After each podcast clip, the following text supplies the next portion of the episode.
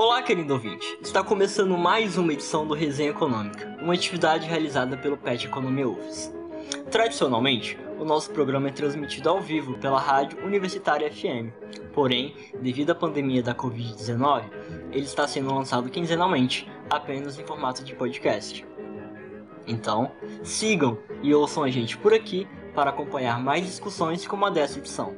O episódio de hoje será conduzido por mim, Daniel, e pelo meu colega Plínio. Iremos adentrar no mundo das apostas e dos blefs. Afinal, o que nos leva a apostar? Dos palpites e das estatísticas. É possível ganhar na loteria usando de matemática e, em alguns casos, rezas? Dos cassinos ilegais no Brasil desde 1946 ao carismático patrimônio cultural carioca, o Jogo do Bicho, a maior loteria ilegal do mundo. É sempre bom lembrar que, caso vocês tenham interesse em sugerir temas para os próximos programas, fazer algum comentário, além de, é claro, ficar por dentro das nossas outras atividades, nos sigam também nas outras redes. O nosso Instagram é o arroba.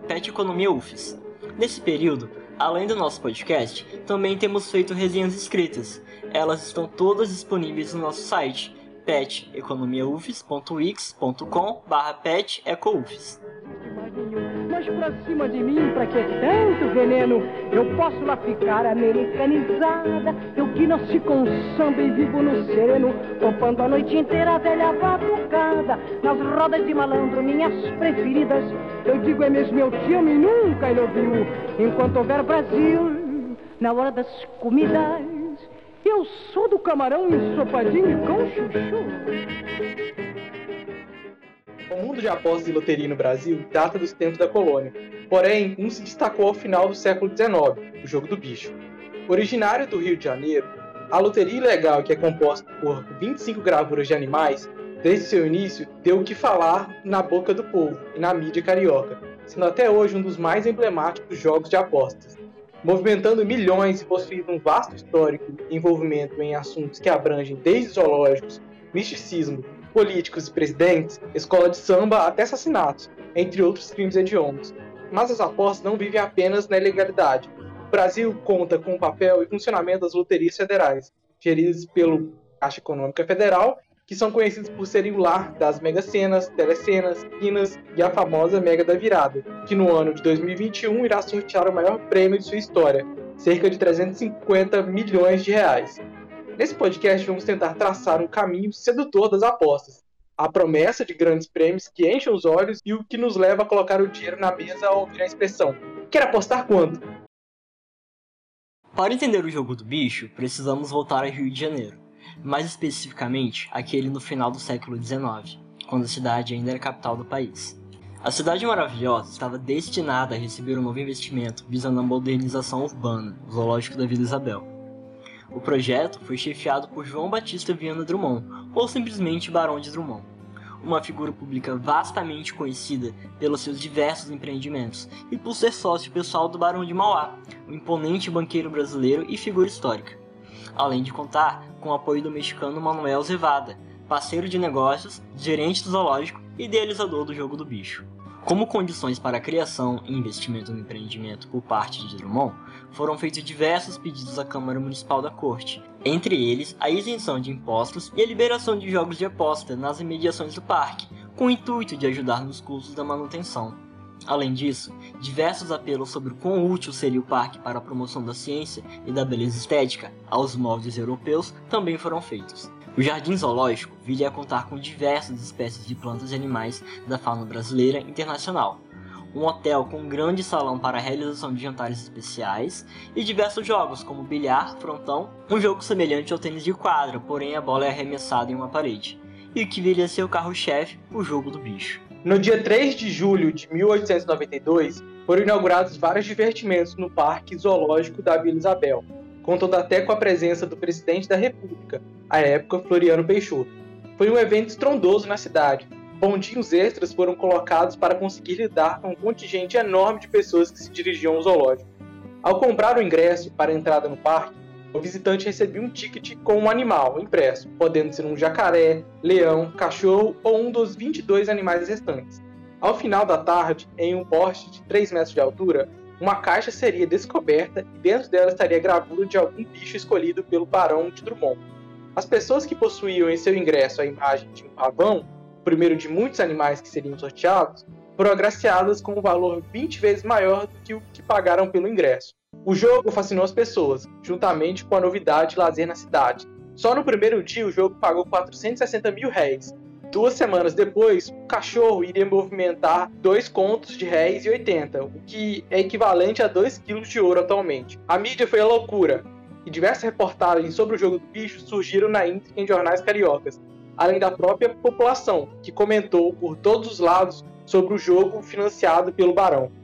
Não demorou muito para que os bichos pulassem o muro do zoológico, não os de verdade, mas aqueles das 25 gravuras que compõem o jogo. Já não era mais necessário ir até o parque comprar o ingresso para participar do sorteio. Diversos pontos de venda surgiram e se espalharam pelo Rio de Janeiro. A profissão de bicheiro aquele que anotava e media apostas, se tornou vastamente conhecida. A venda dos tickets ocorria em mercearias, barbearias, casas lotéricas e por meio de vendedores ambulantes. O jogo do bicho foi então tratado como o mais novo produto de vendas no dia a dia. Havia casos onde os apostadores escreviam seu palpite em um papel comum e entregavam ao bicheiro, podendo da mesma forma receber o prêmio, acabando com a burocracia, algo que foi fundamental para a prosperidade do jogo, conforme expresso por Hugo Barros em seu livro O Fabuloso Império do Jogo do Bicho, publicado em 1957. Escritores como o grandioso e maior expoente da literatura brasileira Machado de Assis, também Olavo Bilac, Humberto Campos e Rubem Braga, envolveram o jogo do bicho em suas crônicas. Essas histórias, de certa forma, condiziam com a realidade de parte significativa da população, que com uma renda muito baixa via nos jogos uma possibilidade de melhoria de sua condição de vida, às vezes conseguindo ganhar no bicho, ou como no artigo de autoria de Bilac, publicado em 1895, temos o personagem de nome Hilário. Em uma manhã, após a morte de sua mãe, Hilário se viu sem dinheiro para realizar um enterro digno. Ele então foi às ruas e travou uma batalha mental se apostava no bicho ou não. Após receber uma lembrança de Mimi, a gatinha de estimação de sua mãe, o personagem finalmente apostou no bicho. O resultado não foi muito feliz, já que ele perde o jogo e acaba desmanhando com a notícia. Além de crônicas e histórias diretamente influenciadas pelo jogo do bicho, pequenos jornais locais como O Mascote, O Bicho e O Talismã surgiram para tratar dos assuntos do jogo, usando de crendices, estatísticas e rezas, além de manifestos pela falta de pagamento por parte dos banqueiros e a decorrência de alguns bichos não serem sorteados há um bom tempo. Colunas como Palpite de uma Velha, Pelas Nuvens, Pela Feitiçaria, Pela Mecânica eram um mecanismo para direcionar aqueles em busca de palpites que auxiliariam na interpretação de sonhos e ocorrências do dia a dia. Se chover, é jacaré.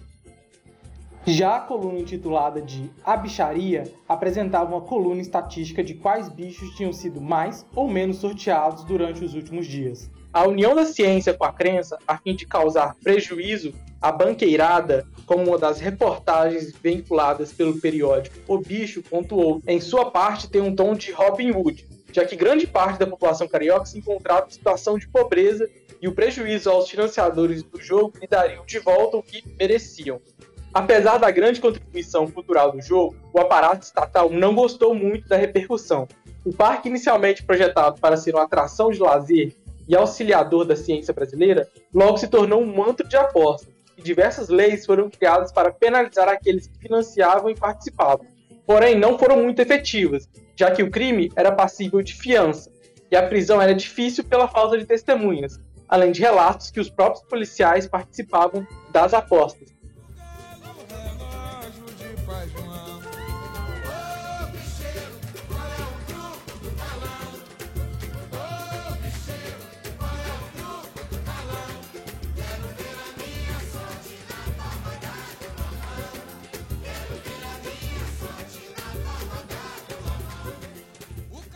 A primeira loteria que se tem relato no Brasil ocorreu na cidade de Vila Rica, atual Ouro Preto em Minas Gerais, em 1794. E seu objetivo era a construção da Casa de Câmara e Cadeia, estrutura da administração imperial portuguesa, e parte dessa arrecadação seria revertida para o prêmio.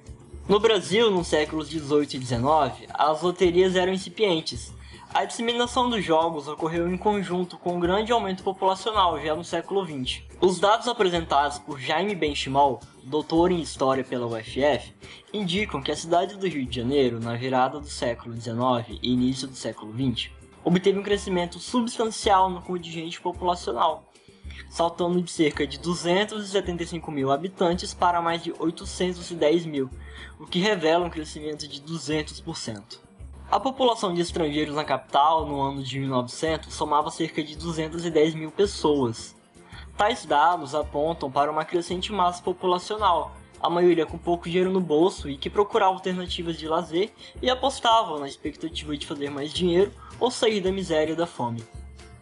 Porém, logo após a abolição da escravidão, o Estado infligia prisões e penas àqueles que não trabalhavam, colocando na marginalidade os que tentavam a sorte no bicho ou em outros jogos de aposta, ao invés de trabalharem. É importante também salientar que a aposta em esportes como hipismo e natação não eram consideradas formas nefastas ou indignas de se fazer dinheiro, já que envolvia a prática de atividades físicas a nível esportivo e eram vastamente financiadas por pessoas da alta classe. Até 1941, as apostas não eram regulamentadas pelo Estado, com cidadãos podendo realizar jogos de apostas, e a partir de 1941, então o governo passou a possuir competência para autorizar ou não a realização de jogos. Cinco anos mais tarde, em 1946, o jogo de azar, que pela lei brasileira são jogos que dependem exclusivamente da sorte, foram proibidos, com exceção da loteria. Cassinos, casas de apostas e outros locais onde se realizava o jogo do bicho foram fechados e os poucos que existiram estavam na ilegalidade. Já na década de 1960, as loterias que atuavam de forma privada foram transferidas exclusivamente para a administração pública, com a Caixa Econômica Federal realizando sorteios. Como parte do aparato estatal, as loterias ao redor do mundo são definidas como jogos de apostas com finalidade social. A instituição das loterias, atividade sob gestão do governo ou controle do setor privado, é de interesse público. A arrecadação ao redor do mundo, ou seja, os impostos gerados ao Estado por essa atividade, ficam próximos de 1% do PIB. No Brasil, a arrecadação com as loterias federais em 2016 foi de 0,2% do PIB, atualmente seria quase 16 bilhões, com potencial de crescimento ainda não explorado. A Mega Sena é um exemplo das loterias de sorteios de números. É a maior modalidade do país e, assim como o bicho, se caracteriza como um jogo de sorteio de números. Há apostas esportivas, como em cavalos e jogos de futebol, já as cartelas com números pré-definidos são chamadas de passivas, e as raspadinhas, que são apostas instantâneas, basicamente funcionam como máquinas caça-níqueis, só que no papel. Vamos então usar a Mega Sena para explicar a divisão da arrecadação do bilhete. A aposta é segregada em três partes: o prêmio do ganhador, os custos de operacionalização e os impostos. Como no Brasil a Caixa Econômica Federal faz parte do governo, o custo da operação do jogo e impostos são a mesma coisa na prática. Atualmente, uma aposta comum é de R$ 4,50. Desse valor, 1,45 é convertido no prêmio e o restante 3,5 se transforma em impostos e custos de operacionalização. Ou seja, em torno de 68% do valor é transformado em impostos e 32% no prêmio líquido. Parte dessa arrecadação é convertida para a Seguridade Social, Segurança, Cultura e Esporte. Mesmo com a proibição na década de 40, os cassinos, jogo do bicho, apostas esportivas e loterias não oficiais continuaram a ocorrer no Brasil emblematicamente se relacionando com a história de diversas cidades e, consequentemente, sendo culturalmente disseminado. Um exemplo de como o jogo do bicho se faz presente na cultura popular se manifesta no futebol. Curiosamente, apenas no Brasil o número 24 não é utilizado na maioria dos clubes de futebol e na seleção brasileira. Esse fato está relacionado ao número do 24 no bicho representar o veado, um animal estigmatizado por ser associado à homossexualidade. E malandro é malandro, mané, mané. Pode escrever que é. Malandro é malandro, mané, mané, diz aí. Pode escrever que é. A figura do bicheiro malandro carioca se personalizou em Castor de Andrade, considerado o maior bicheiro que já existiu. Nascido em 1926, Castor desde criança participou do ramo, já que seu pai cuidava de pontos onde o jogo era vendido. Quando jovem, Castor se formou em Direito pela Universidade Federal do Rio de Janeiro e assumiu os negócios do pai. Com seu carisma, conquistou diversos seguidores, e expandir os pontos do bicho na cidade do Rio de Janeiro. Com o dinheiro gerado pelo jogo, o bicheiro financiou times de futebol como Bangu, cujo mascote é um castor em homenagem a ele, escolas de samba como a Mocidade, além da própria comunidade. Considerado um romântico carismático, Castor sempre deixava claro que seus negócios não tinham ligação com o tráfico de drogas e crimes, porém isso não é verdade. Apesar de não ter ligação direta com o das drogas, Castor tinha relações com a milícia, constantemente praticava subornos a policiais e militares. Sendo amigo pessoal e tendo relações com aqueles da época da ditadura, o mesmo já disse que o suborno era essencial para a manutenção de seus negócios. Declaradamente estava sempre acima do poder. Ele chegou a dizer: Tenho amigos de direita, de esquerda e de centro. Eu sempre tô com o governo. Não tenho culpa se ele mudar de lado. Castor estava onde sempre esteve, no poder. A morte de Euclides Panar, China Cabeça Branca, ocorreu após ele relatar as fraudes acerca dos resultados do jogo. Denise Frossard, atualmente uma ex-juíza, declarou em 1993 a prisão de diversos bicheiros, inclusive de Castor, e os ligou a 56 homicídios ocorridos no Rio de Janeiro. Os participantes do processo, como Araújo Neto, relataram que as ações contra os bicheiros raramente surtiam efeitos, já que os comandantes do jogo sempre tinham ótimos advogados, ligação com a própria polícia e a dificuldade de se reunir provas. Castor finalmente foi indiciado por seus crimes em 1994. Enquanto esperava por seu julgamento, que resultou em uma prisão domiciliar, invadiu uma transmissão ao vivo de carnaval e fez denúncias à perseguição de bicheiros pela justiça. Alô, alô, mocidade! Olha o, pres, o, Aqui pres, fala Castor de Andrade. patrono da escola. Eu quero apenas dizer a vocês que eu tenho sofrido nesses últimos meses injustiças diversas, calúnias, intrigas, os meus desafetos, os meus inimigos, sempre procurando me atingir. No mesmo ano, reportagens reveladoras indicaram que personalidades públicas, como o ex-presidente Fernando Collor, Paulo Maluf, que era ex-governador de São Paulo, e Nilo Batista, ex-governador do Rio de Janeiro, também estavam ligados ao jogo. O bicheiro carioca não respeitava a pena de prisão domiciliar e sempre fugia para jogar baralho na casa de amigos. E uma de suas fugas para encontrar com os amigos acabou morrendo de um infarto. O mais amado, carismático, respeitado e maior bicheiro que a história do Brasil já teve, deixou então um legado. Conhecido por ser um messias e figura extremamente imponente e respeitada, Castor não deixava sua imagem se sujar por conta dos crimes envolvidos.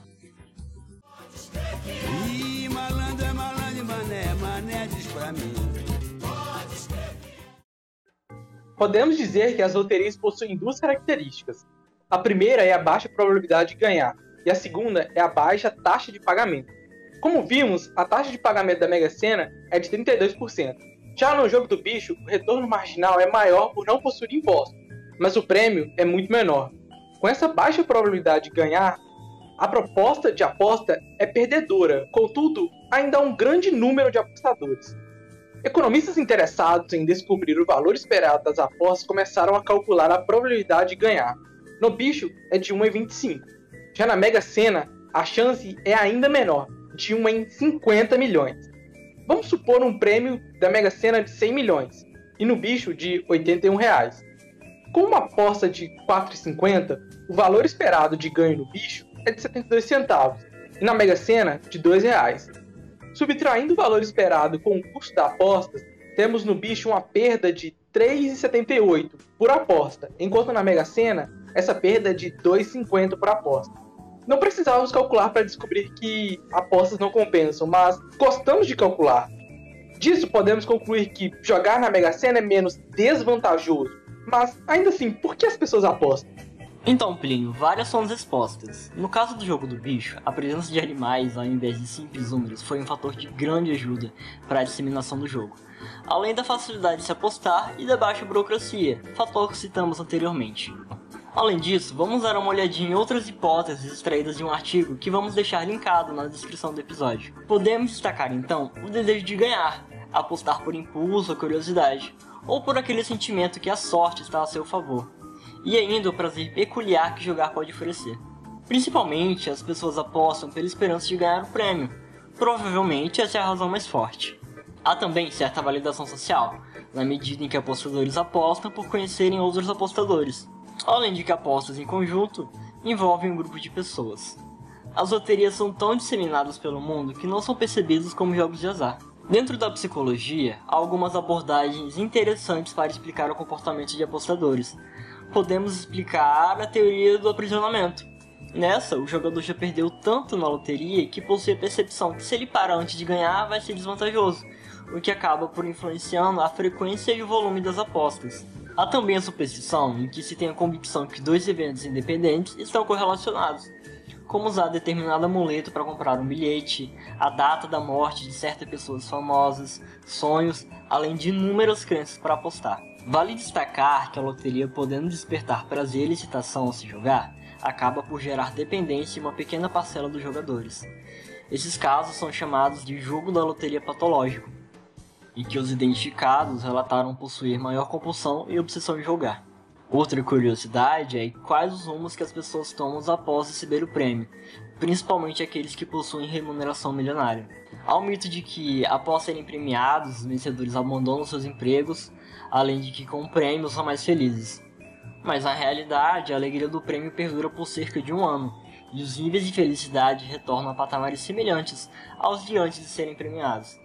Os ganhadores geralmente continuam trabalhando e gastam parte do valor recebido com seus filhos. A Caixa Econômica possui o portal do jogo responsável, onde há dicas e diretrizes acerca de sua loteria federal. Na página é possível encontrar recomendações para ser um apostador prudente, evitando o vício e que apostas prejudiquem as relações familiares, financeiras e mentais. Atualmente, o resultado do bicho não segue os padrões de 1892, a revelação de uma gravura em uma caixinha em um porte. São utilizados os números sorteados pela Loteria Federal. É feito então uma relação com um dos 25 animais. Uma forma que o jogo encontrou para ter maior credibilidade com o público. O jogo do bicho permanece em sua imensa maioria na ilegalidade, com envolvimentos criminais e reportagens de prisões até os dias de hoje. Porém, no estado do Ceará foi recentemente legalizado pelo Supremo Tribunal Federal, com a condição de contribuir para o Fundo de Turismo do Ceará, em decorrência da exploração da atividade. Já Castor deixou o legado para sua família, que não é muito unida, já que desde sua morte ela briga pelo controle da máfia do bicho. Então é isso, galera. Espero que vocês tenham gostado e caso tenha ficado alguma dúvida ou quiser mandar alguma sugestão para os próximos episódios, mande um e-mail para a gente no peteconomiaufes@gmail.com ou pelo nosso site peteconomiaufes.wix.com/site, onde vocês também podem encontrar nossas outras atividades. Aproveitem para nos seguir no Instagram, no arroba peteconomiaufes, para ficar por dentro do nosso grupo.